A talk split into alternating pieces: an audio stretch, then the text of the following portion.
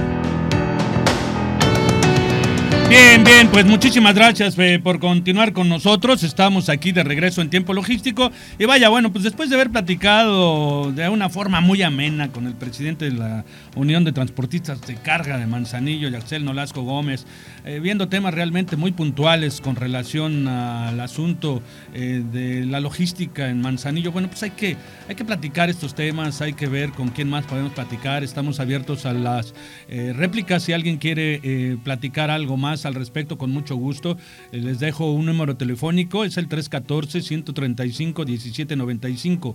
314-135-1795 para si usted quiere participar en este programa, con mucho gusto podemos coordinarnos. Igual si tiene algo que ver con el programa, si quiere publicitarse, si quiere anunciarse en este programa, con mucho gusto eh, contáctenme y podemos hacer un plan para que usted y su empresa pueda tener éxito a través de este programa que tiene 17 años al aire, que está bien posicionado, que nos escuchan a nivel nacional, que tenemos eh, gente especializada para que podamos promocionar sus productos, sus servicios, con mucho gusto.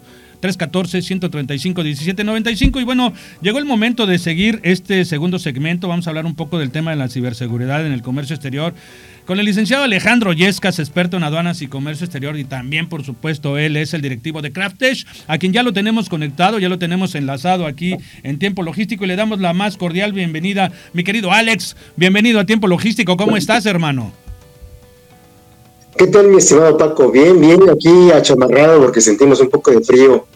No sé si sea la temperatura o la edad, mi hermano. Bueno, pues esperemos que la temperatura está bien regulada en tu termostato, amigo, y que te cuides si empiezan ya los frentes fríos allá en la Ciudad de México. Así es, así es. Aquí estamos, mi estimado. A tus órdenes y con el gusto siempre de saludar a todos los escuchas. Pues este tema de la ciberseguridad y el comercio exterior, digo, no fue en estos días el tema del famosísimo Guacamaya, pero bueno, eh, fue hablando de hace, eh, pues la semana pasada, para ser precisos, eh, pues tú con tu conocimiento en todo el tema eh, pues cibernético, en todo el tema de la seguridad en este sentido, con conocimiento en las aduanas, con conocimiento en el comercio exterior, como asesor en Craftech, evidentemente pues eh, tienes eh, todas las tablas para poder platicarnos de este tema y cómo podemos empezar con él. Así es, mi estimado Paco. Pues sí, efectivamente ya hará unas dos semanas, tres semanas, tal vez el mes, que tomó relevancia la la filtración de datos de la Sedena, ¿no? A través del tema de Guacamaya Leaks. No es algo exclusivo, hemos visto pues, incluso hasta eh, usarse como herramienta en, campañas electorales, como fue en Estados Unidos, o eh, eh, evidenciar a políticos y empresarios con inversiones en paraísos fiscales, como fue el caso de los Panama Papers, ¿no? Entonces, es algo que, habitualmente eh, eh, eh, ocurre cada cierto tiempo, cada cierta temporada que requiera evidenciar a un, a un contrincante, ¿no? Pero más allá de la arena política, que es en donde generalmente toma pues cierta estridencia todo este tema de las filtraciones, lo cierto es que todos estamos conviviendo constantemente en el entorno de una tecnología en donde el intercambio de información es constante, ¿no? tenemos eh, eh, ya la mayoría de, los ciudadanos un teléfono móvil a nuestro alcance con conexión de datos, en donde a veces por cada clic que estamos dando estamos eh, externando una opinión, intercambiando un dato propio, algo eh, que en un momento dado pues está vulnerable a que alguien lo pueda leer, eh, lo pueda interpretar, lo pueda manipular, lo pueda almacenar. Y en un momento dado pues aprovechar para fines comerciales en el mejor de los casos o con, con, algún tipo de intención evidentemente tal vez política o de afectación personal. Eh, en ese sentido, eh, habrá que diferenciar también que eh, aunque el fondo es el mismo y, estamos expuestos al mismo tipo de ataques cibernéticos, tanto en lo que es el comercio electrónico, en las aplicaciones que nosotros conocemos en nuestros celulares o en los portales web, en donde comerciamos o compramos cualquier tipo de artículo, es diferente al tema del ciberataque a un esquema de intercambio de información en el, en el comercio internacional, en donde, eh, bueno, en el primero se cuida al comprador y al vendedor de un ataque que puede haber vulnerado, eh, eh, pues, el dinero, ¿no?, de ambas partes. Y en la segunda, y en el segundo esquema, pues básicamente estamos hablando de cómo nuestra información está expuesta durante el proceso de transmisión e intercambio de información con autoridades y entre particulares. O sea, no es un tema en donde toda la responsabilidad sea del gobierno eh, o toda la responsabilidad esté jugando del lado del particular. Eh, y es que pues, la evolución de todo lo que es el intercambio electrónico de información, todo lo que tiene que ver con el comercio electrónico, pues ha crecido enormemente, ¿no? Hoy en día es muy fácil hasta pedir, eh, cuando, cuando no te ponen el lunch en la mañana, pues pedir por la aplicación, ¿no? Que te manden algo a tu domicilio, a tu trabajo, a tu oficina, al lugar donde te encuentres, pedir un taxi, eh, intercambiar tu ubicación, ¿no? O sea, eh, proporcionar la ubicación en donde estás, eh, de tal forma que pues estamos inmersos en, una etapa digital en donde toda nuestra información no sabemos exactamente quién la está viendo. En el caso de nuestras empresas, de nuestro negocio, de nosotros como ejecutivos, como glosadores, como gerentes, dentro de las agencias aduanales, forwarders, navieras, pues estamos intercambiando información permanentemente, ¿no? Y tenemos el caso del intercambio que hacemos con la NAM, con el SAT, en donde estamos entregando información que tiene que ver con el pedimento, eh, con el pago de las contribuciones, estamos intercambiando información con la BUSEM, en donde eh, eh, estamos dando información del valor de las mercancías a través del COBE, información de, de, otro tipo con los e-documents, estamos eh, eh, eh, dando información para obtener permisos y autorizaciones de otras autoridades que tienen que otorgar el visto bueno para como requisitos para realizar el despacho. entregamos información de las personas que trabajan con nosotros, como son los gafetes únicos. también damos información sobre operaciones de servicios extraordinarios a los recintos fiscalizados también le damos información sobre nuestras operaciones.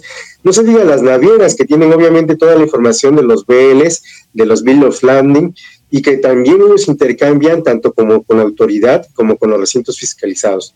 De la misma forma están los eh, forwarders que tienen todo lo anterior más la información que ellos mismos generan para su operación.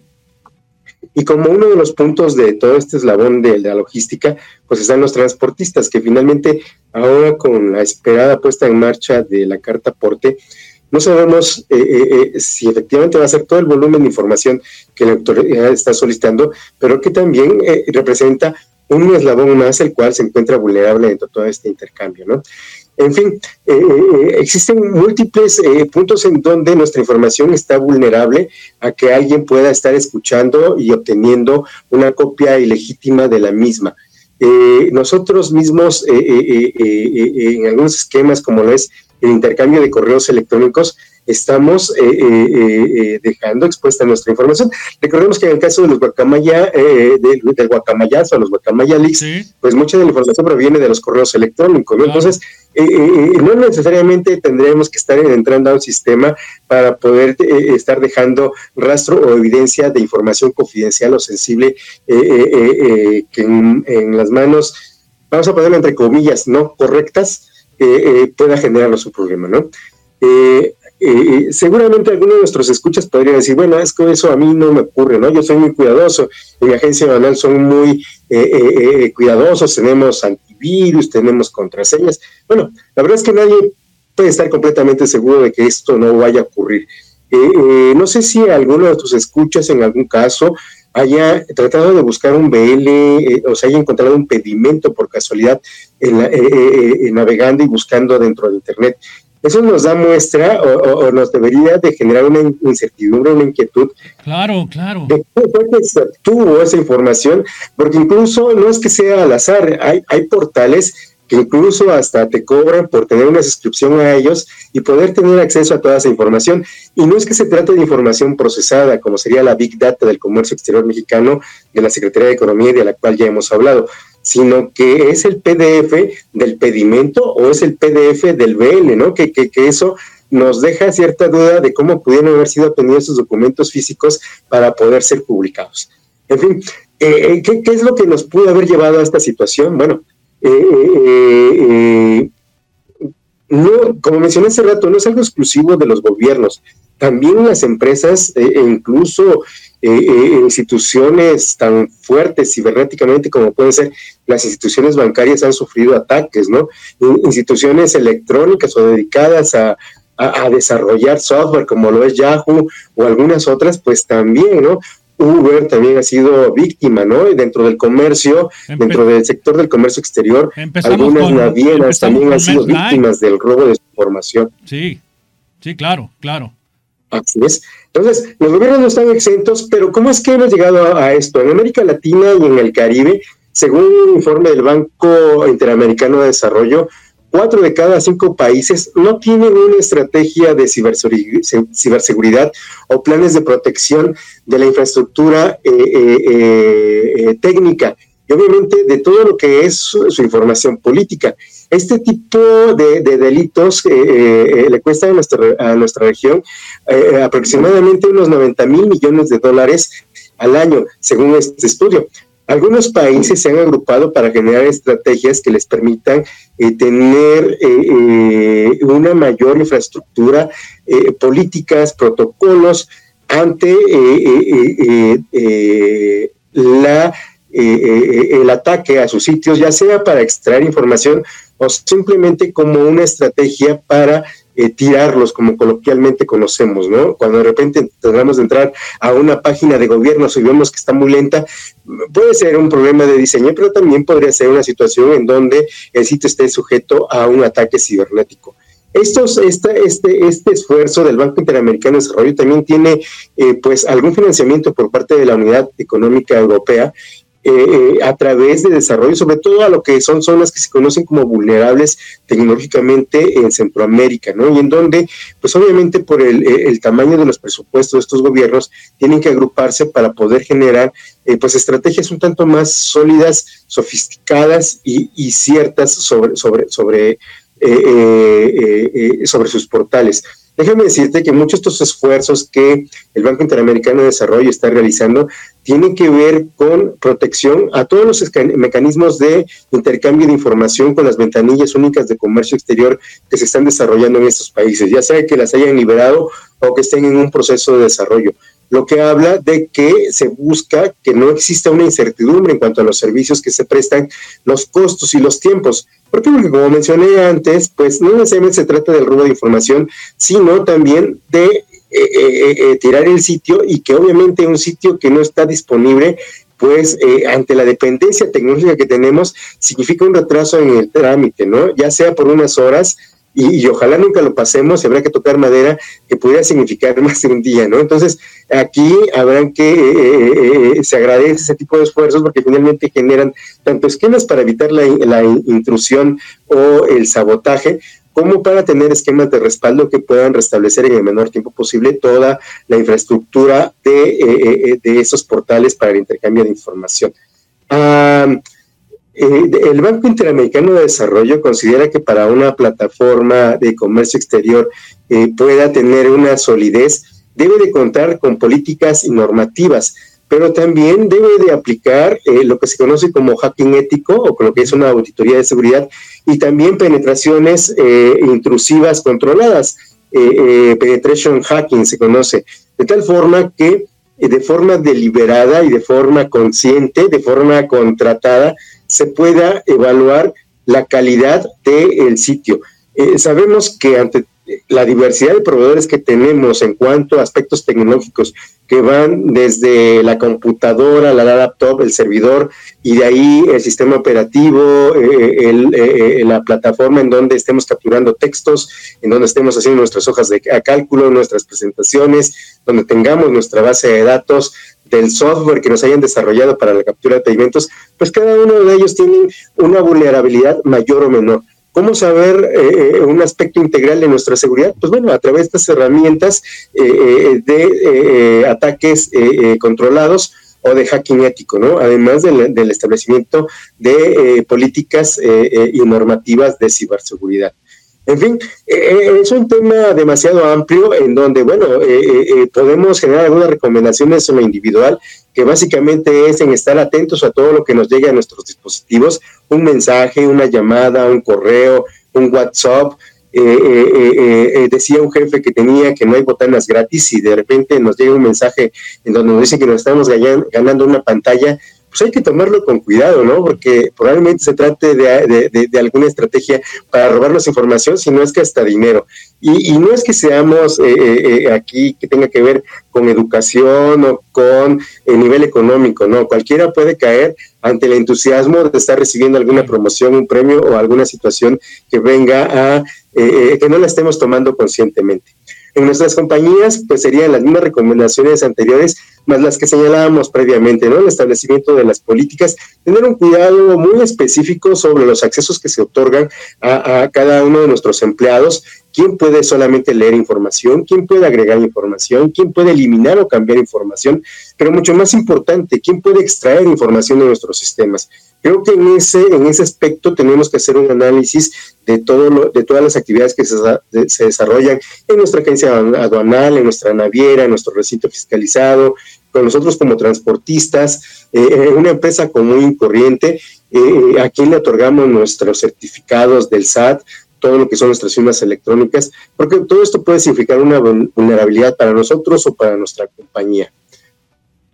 Pues la verdad es un tema bien interesante y que hay que estar muy atentos a todas estas circunstancias, sobre todo este análisis que nos compartes, esta forma eh, de informar, eh, todas estas circunstancias en las cuales estamos eh, vulnerables todo el tiempo si no recurrimos a algún especialista para que pueda darnos una asesoría completa en el caso como tú, que puedas dar toda esa asesoría a cualquier tipo de empresa en materia de comercio exterior y cualquier otra empresa, que puedas dar esa ciber seguridad y toda esa sugerencia a través de una buena asesoría, creo que no veo otras opciones a que nuestro departamento eh, de sistemas puedan corregirlo, quieran protegerlo, ¿no? Que también, bueno, pues hemos hablado con amigos de eh, compañías de seguros, en el caso de Grupo Nuño, eh, que continuamente comparte información, en donde él habla justamente de la prevención, que no es un tema, pues, de moda, sino que es un tema cultural en el cual tenemos que tener una protección, porque realmente todos estamos vulnerables y poder tener,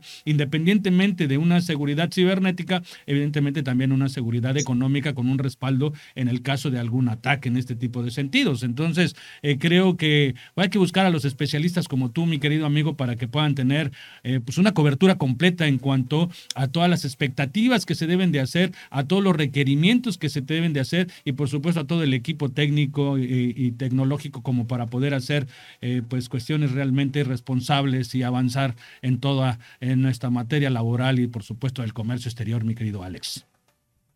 Así es, mi estimado Paco, y, efectivamente eh, eh, eh, inicia de la voluntad una, una, política, una cultura de protección y ciberseguridad, parte de una voluntad, pero también se requiere de especialistas que puedan hacer un estudio ya más a fondo de cuáles son nuestras vulnerabilidades, ¿no? Y en CraftTech, pues se cuenta con un pool de especialistas que pueden brindarles toda la asesoría posible. Por supuesto que lo sabemos perfectamente bien y si lo quieren contactar pueden eh, pues escribirle a contacto arroba craft-mediotech.com.mx. ¿Ya me lo aprendí? Así es.